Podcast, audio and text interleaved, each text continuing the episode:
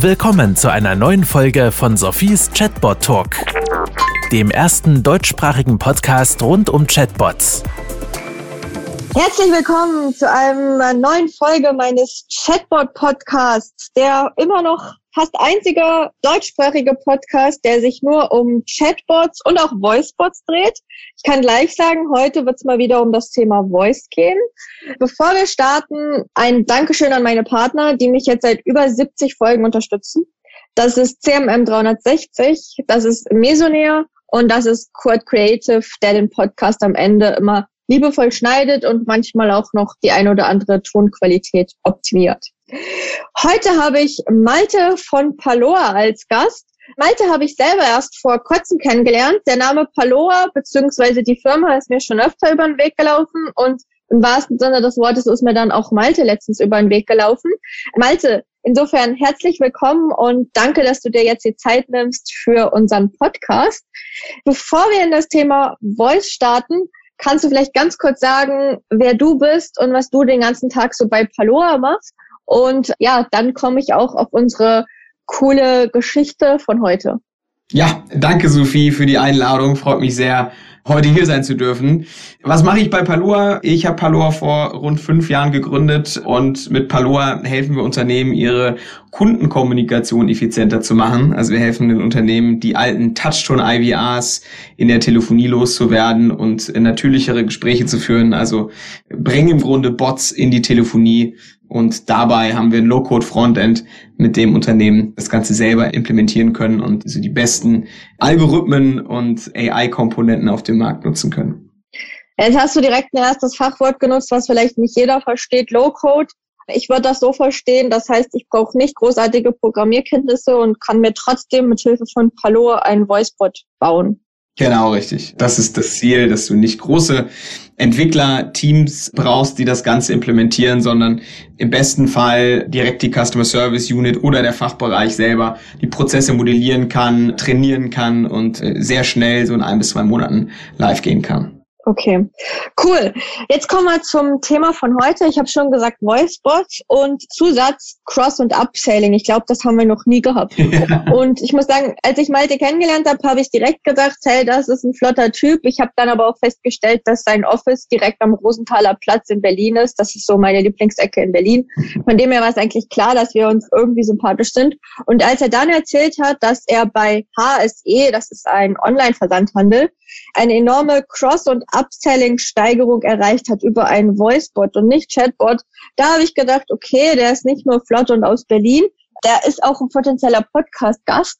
Und ich würde eigentlich gern heute mal mehr mit dir über ja diesen Use Case sprechen, was ihr da eigentlich gemacht habt, was vielleicht auch so die Erfolgsfaktoren waren und ja, wie ihr das Ganze umgesetzt habt. Vielleicht kannst du ganz kurz was zu HSE sagen und mit welcher Ausgangsstellung oder mit welchem Problem die zu euch gekommen sind. Ja, HSE kennt äh, vielleicht der eine oder andere aus dem Fernsehen. Das ist ja im Grunde Shopping über Fernsehsendungen und viele Leute rufen an oder können das dann im Grunde im E-Commerce äh, auf der HSE-Page kaufen. Und natürlich rufen viele Leute an und HSE hatte lange schon eine automatische Bestellhotline, nennt sich Easy. Und äh, auf dieser automatischen Bestellhotline konnte man über DTMF, also über Touchtone, ja, Bestellungen auslösen.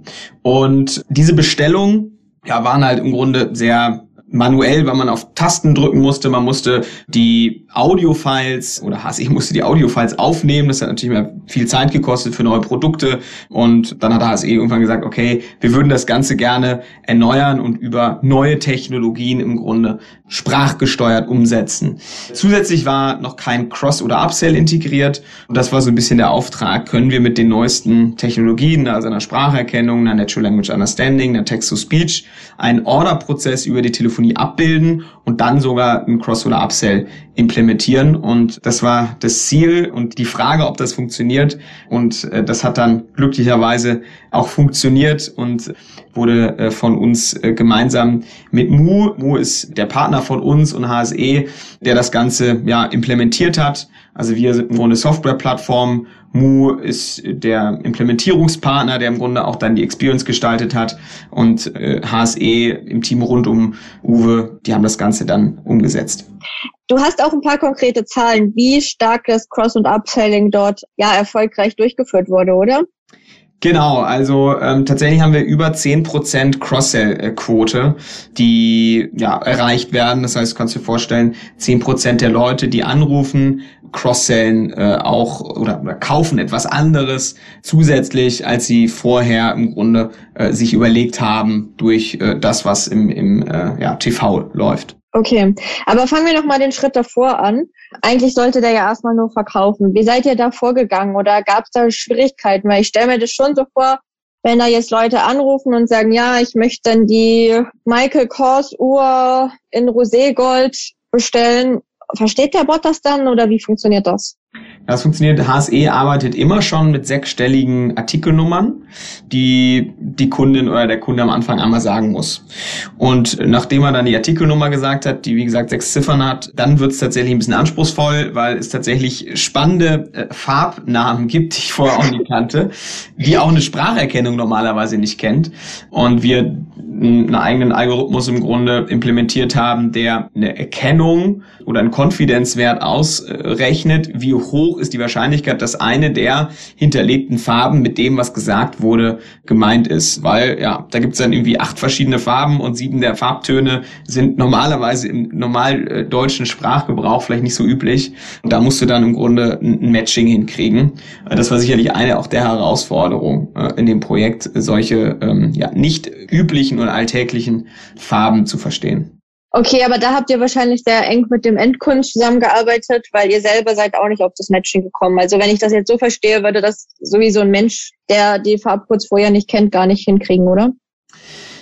Na, das ist im Grunde, wir kriegen ja von, von HSE in Echtzeit die Farben, die für das Produkt noch verfügbar sind. Und dann gibt es im Grunde einen Machine Learning Algorithmus, der das Gesagte und Transkribierte matcht mit den Farben, die es gibt. Und dann gibt es einen Confidence oder einen Gleichheitswert. Wie gleich ist das denn? Und ab einer bestimmten Höhe dieses Gleichheitswert wird dann im Grunde die Farbe zugeordnet. Okay, jetzt hast du das gesagt mit dem Abgleich. Das hatte ich noch gar nicht so berücksichtigt. Das heißt, wenn die Kunden direkt über euch bestellen, dann muss zwar auf der einen Seite die Spracherkennung stattfinden, im anderen muss aber auch gleich ein Bestellprozess ausgelöst werden und der Bot muss eigentlich mir direkt in Echtzeit sagen können, oh Mist, das Produkt hat gerade jemand anders gekauft Exakt. oder das ist noch verfügbar, richtig? Genau richtig. Also bei HSE geht natürlich alles sehr schnell und teilweise sind dann Produkte ausverkauft, weil zu viele Leute ein Produkt wollten. Das heißt, man muss in Echtzeit prüfen, ist das Produkt noch da, in welchen Größen ist es da, in welchen Farben ist es da und das läuft alles Echtzeit im Bot. Gab es da irgendwelche Herausforderungen zum Thema Anbindung, Schnittstellen oder hat das recht easy funktioniert? Das hat recht easy funktioniert. HSE hat da super starke Schnittstellen und das war tatsächlich sehr straightforward. Okay, und jetzt nochmal zum Thema, wenn der Bot irgendwas nicht versteht, zum Beispiel so eine Farbe, gibt es dann irgendwie ein Handover zum echten Mitarbeiter oder gibt es das Problem gar nicht? Ja, also es gibt auch Handovers, das ist unter fünf Prozent die Quote des Handovers, also es ist relativ gering. Und natürlich fragen wir da nochmal nach und meist verstehen wir dann auch, was äh, die Kundin oder der Kunde äh, meint. Aber es kann auch beispielsweise vorkommen, dass eine Größe nicht mehr verfügbar ist. Ja? Dann ist irgendwie, wollte jemand 42 haben und dann werden halt irgendwie 40 und 44 vorgeschlagen als potenzielle Größen.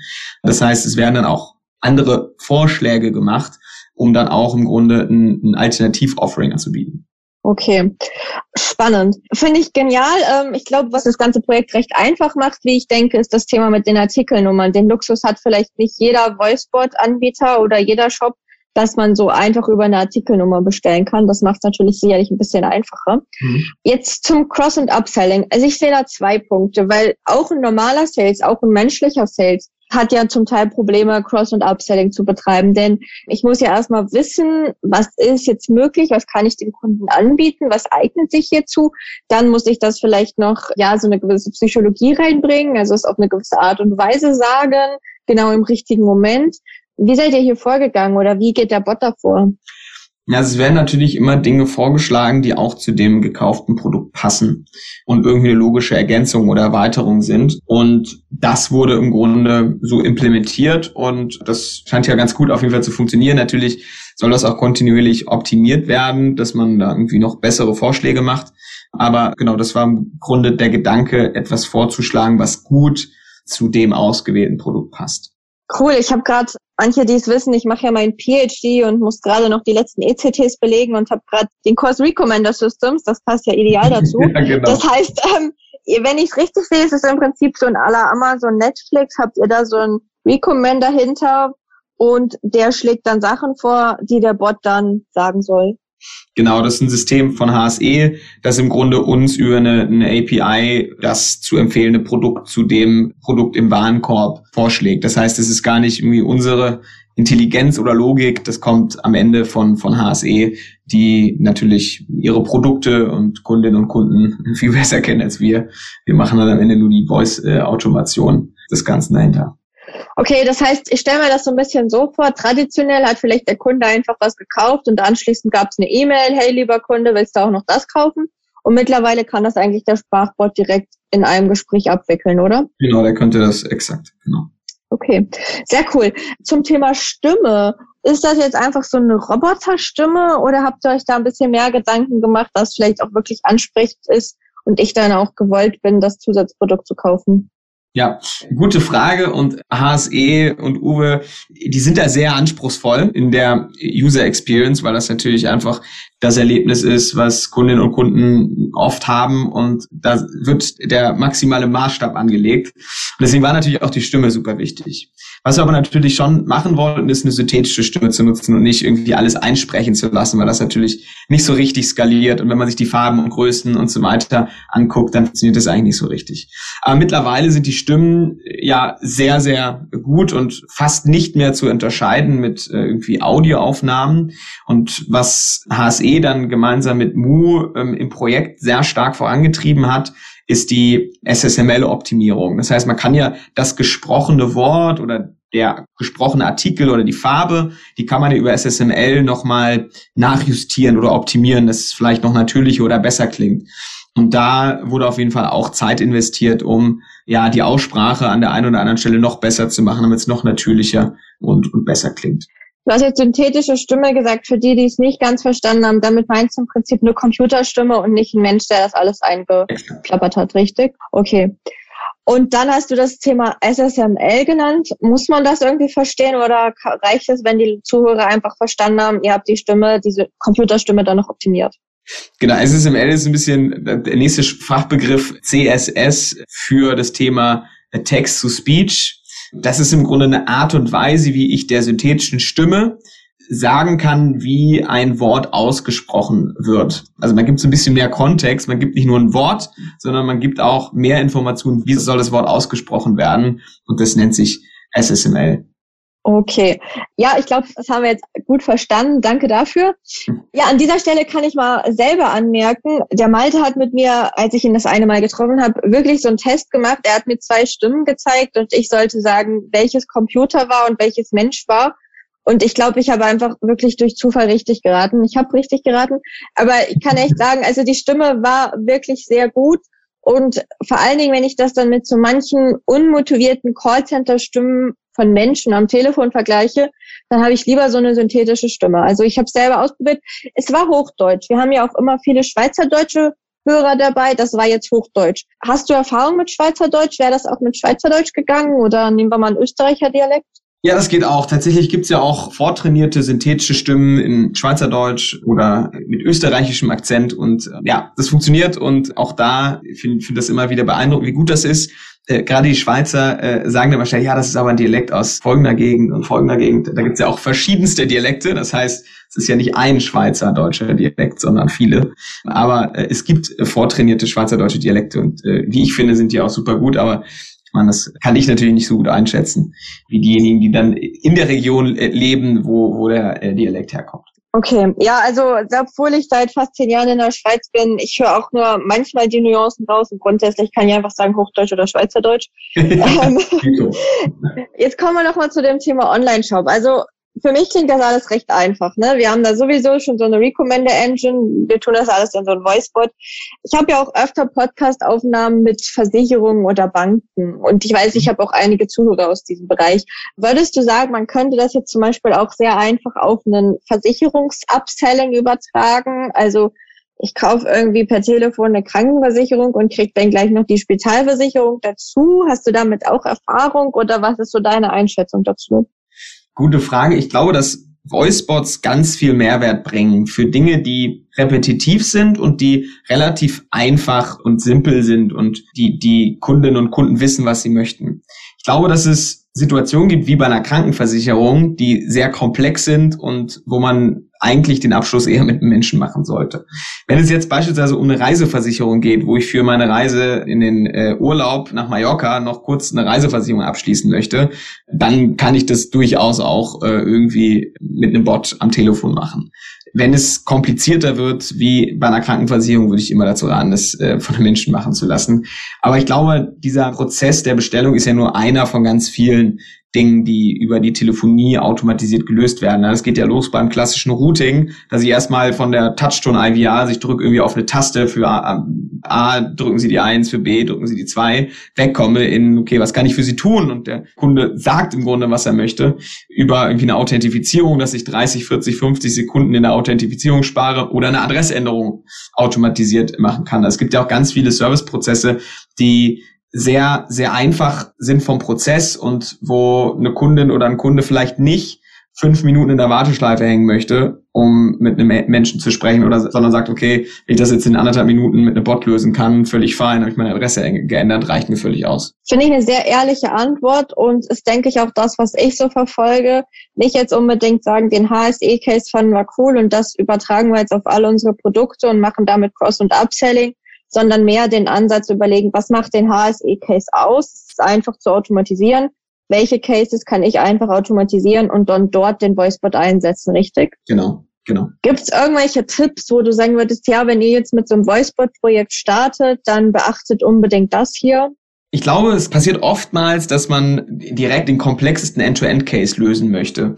Und wir haben die Erfahrung gemacht, dass es halt ganz viele Dinge gibt, die man sehr schnell und einfach angehen kann, die aber auch gleichzeitig die User Experience extrem verbessern und Zeit sparen. Also ich würde immer sagen, fangt mit einer Anliegenerkennung oder einer Authentifizierung an, um A, die Touchtone IVR, da bin ich wieder bei der Touchtone IVR, einfach wegzubekommen, weil sie nicht mehr das ist, was Kundinnen und Kunden erwarten. Ich will nicht 60 Sekunden in einer dreistufigen, bei der drei Stufen wäre ich sogar zwei Minuten in der IVR, 60 Sekunden in der IVR hängen, um dann irgendwann vielleicht sogar beim falschen Agent rauszukommen. Und das ist so einfach, damit anzufangen, weil man auch direkt anfängt, Trainingsdaten zu sammeln und man quasi nach wenigen Tagen online gehen kann, weil man selbst wenn man das noch nicht richtig erkennt, das Transkript direkt mit, mit zum Agent schicken kann und der Agent dann direkt darauf eingehen kann, was der Kunde gesagt hat. Also ich möchte meine Adresse ändern und das wird als Transkript direkt an den Agent geschickt und der Agent kann direkt darauf eingehen, ja, Sie wollen Ihre Adresse ändern, dann sagen Sie mal bitte Ihre Kundennummer und so. Also man kann mit, mit der Anliegenerkennung sehr schnell anfangen, mit der Authentifizierung ebenfalls. Und das sind so zwei Dinge, die super schnell Mehrwert und Effizienz bringen, aber gleichzeitig die Customer Experience erhöhen, weil man die Authentifizierung beispielsweise in der Wartezeit macht und auf einmal hat man 20 Prozent mehr freie Ressourcen für Agents, die sich dann entweder um wichtigere Dinge kümmern können oder die Wartezeit für Kundinnen und Kunden runtergeht. Deswegen lieber mit den einfachen, großen Themen starten, als sich jetzt den kompliziertesten End-to-End-Prozess überlegen, der vielleicht gar nicht so oft vorkommt und sich darin verrennen, wenn man dann noch irgendwelche Backends anbinden muss. Lieber einfach und klein anfangen, aber dann schnell und auch schnell äh, einen Impact haben, als sich zu verrennen in zu komplizierten Prozessen. Ja, spannend, dass du das auch sagst. Du bist jetzt der Dritte und langsam glaube ich das auch. Ich habe ganz am Anfang immer gedacht, das ist ja eigentlich voll langweilig, einfach die IVR im Voicebot abbilden, da müsste man ja mehr können. Aber ähm, die Zuhörer, die regelmäßig zuhören, werden merken, dass du jetzt mindestens der Dritte bist, der bei Thema Voicebot sagt, startet doch mit so einem IVR. Also es macht anscheinend wirklich Sinn, ja. zumal ihr das, glaube ich, alle unabhängig voneinander gesagt habt. Was hier doch der neue Input war, was du gesagt hast, dass man einfach das Transkript dem Agent ja weiter und mitgeben kann und er dann auch schon ein bisschen darauf vorbereitet ist. Das heißt, selbst wenn der Nutzer jetzt falsch geroutet ist, dann kriegt der Agent das über das Transkript ja sehr schnell mit und sollte dann hoffentlich darauf eingehen können. Exakt. exakt. Das heißt, selbst wenn die Erkennung noch nicht gut läuft, äh, die Intent-Erkennung, weil man irgendwie relativ schnell online gegangen ist, wird das von der Kundin oder dem Kunden im besten Fall gar nicht gemerkt, äh, weil es eigentlich direkt weitergeht und ja, auf das Anliegen eingegangen wird. Sehr cool. Ja, ich glaube, wir haben wieder viel gelernt. Das war eine flotte Folge, so wie ich das von den Berlinern gewöhnt bin. Es ging einfach zack, zack, zack. Wir haben für uns vorher irgendwie drei Minuten auf die Aufnahme vorbereitet. Und ich fand es ein sehr interessantes Gespräch. Mir hat Spaß gemacht. Malte, ich hoffe, das nächste Mal sehen wir uns vielleicht in Berlin am Rosenthaler Platz und äh, nicht in der Schweiz. Aber Gibt es zum Abschluss noch etwas, was du gerne sagen möchtest? Hat mir großen Spaß gemacht äh, für alle diejenigen, die mal Interesse haben, sich über das Thema äh, Phonebots mehr zu informieren. Meldet euch gerne malte.palua.com. Wir haben äh, auch einen kleinen Input, die fünf goldenen Regeln zur Automation der Telefonie. Vielleicht sind da auch ein paar ganz spannende Sachen dabei. Ich freue mich immer auf den Austausch und ja, danke für die Einladung, Sophie. Sehr gerne. Dann ja, danke ich dir nochmal. Danke natürlich auch an HSE und Mu, die diesen coolen Case unter anderem möglich gemacht haben. Vielen Dank an alle Zuhörer. Wie immer, wenn ihr irgendwelche Inputs habt oder ja, Wünsche, Fragen, meldet euch gerne Themenvorschläge oder wenn ihr selber mal Interviewpartner sein wollt. Und ansonsten nochmal ein ganz herzliches Danke an meine Podcast-Partner Mesonair und CMM 360, beide aus der Schweiz und Kurt Creative wie der Malte aus Berlin. Und in dem Sinne wünsche ich allen noch einen ganz tollen Tag und bis zum nächsten Mal. Das war Sophies Chatbot Talk. Kennst du schon Sophies Buch Digitale Freunde? Darin erfährst du alles darüber, wie Unternehmen Chatbots erfolgreich einsetzen können. Bestelle jetzt dein Exemplar auf Sophies Webseite www.100mark.ch.